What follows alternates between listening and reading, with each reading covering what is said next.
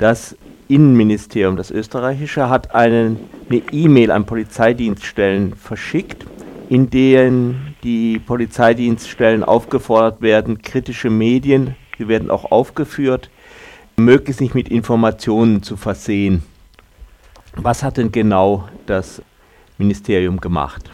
Ja, das, das Innenministerium äh, hat diese Mail geschickt und in der Mail steht, ähm, dass bestimmte Medien wegen ihrer kritischen Berichterstattung, also drin steht äh, äh, drei Medien, die laut dem Innenministerium einseitig und negativ über das Ministerium und auch über die Polizei berichten, dass äh, diese Medien sollten nicht mehr Informationen von der Polizei erhalten oder nur das, äh, das Nötigste, das heißt, dass nur das, was rechtlich vorgesehen ist und sonst sollten sie äh, nichts bekommen. Sie sollten auch keine äh, Privilegien bekommen. Da ist zum Beispiel die Rede von Begleitungen mit der Polizei und äh, das ist äh, aus unserer Sicht ganz klar äh, eine Einschüchter also ein, ein, ein Einschüchterungsversuch, äh, dass Medien äh, hier bestraft werden, äh, weil sie eben kritisch äh, über äh, dieses Ministerium äh, berichten. Äh, daran gab es ja Kritik. Wie haben sich denn die anderen Medien verhalten dazu, die nicht betroffen sind?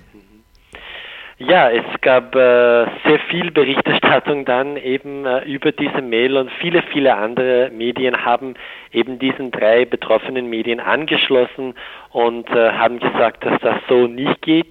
Also ganz eine ganz, ganz äh, breite, das, es gab einen breiten Konsens in den Medien, äh, also Medien, die unterschiedliche Ideologien äh, vertreten, wenn man so will, haben äh, scharfe Kritik äh, an diese Mail äh, geübt und äh, es kam auch sehr viel Kritik, also überraschend deutliche Kritik äh, vom Bundeskanzler Sebastian Kurz äh, und auch von dem Bundespräsidenten, die sind beide jetzt in New York für die Generalversammlung der UNO.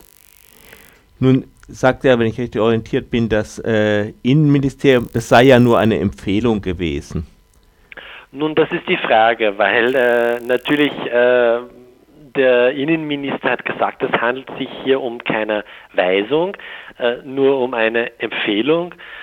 Und äh, das ist, man kann darüber natürlich streiten, wie das äh, gesehen werden soll, aber ich glaube, Faktum ist, dass das Innenministerium, also aus unserer Sicht und ich glaube aus der Sicht der meisten Medien in Österreich, der Innenministerium, das Innenministerium wollte natürlich hier Druck ausüben auf die Landespolizeidirektionen, auf die Polizei, um eine bestimmte ja, Medienpolitik hier herbeizuführen. Also ob es hier um eine Weisung im juristischen Sinne oder nur um eine Empfehlung handelt, glaube ich, ist hm, wahrscheinlich nicht so wesentlich. Mhm.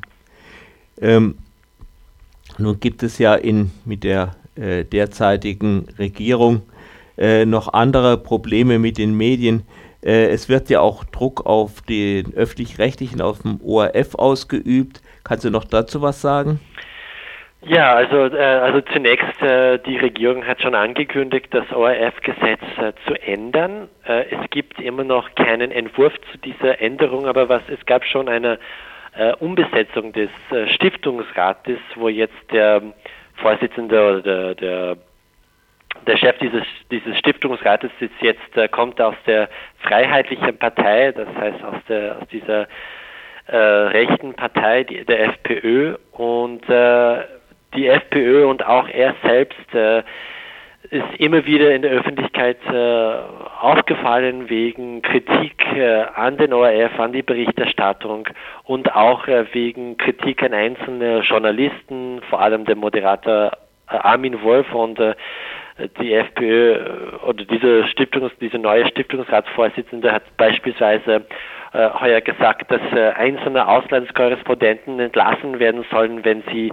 äh, so jetzt so weiter kritisch berichten. Äh, gemeint war der Ungarn-Korrespondent, der eben kritisch berichtet hat über die Orban-Regierung. Also es ist sicher eine äh, wenn man so will, es gilt hier zu beobachten. Es gab jetzt, ich, würde jetzt nicht sagen, dass, ähm, dass etwas äh, geändert hätte in der Berichterstattung bis jetzt, aber es gilt definitiv hier zu beachten, zu beobachten, in welche Richtung das dann weitergeht.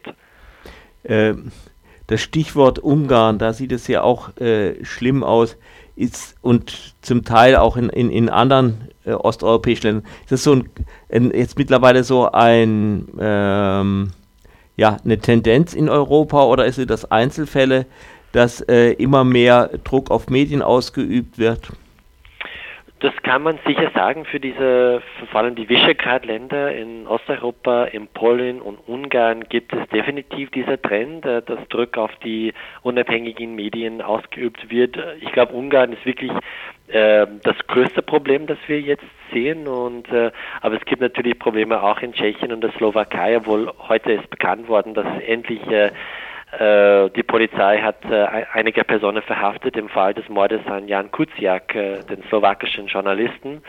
Interessant ist zu merken, dass äh, vielleicht äh, Sebastian Kurz, der österreichische Bundeskanzler, ähm, ihm wurde vorgeworfen, oft jetzt äh, diesen Visegrad-Staaten, wo Medienfreiheit jetzt ein Problem ist, annähern zu wollen. Und in den letzten, in den, in den letzten Wochen hat er dann versucht, äh, ein bisschen auf Distanz gehen zu Orban. Das hat er auch gesagt in einigen Medieninterviews und natürlich auch äh, bei der, bei der, bei der Abstimmung in dem EU-Parlament zur Verfahren gegen Ungarn.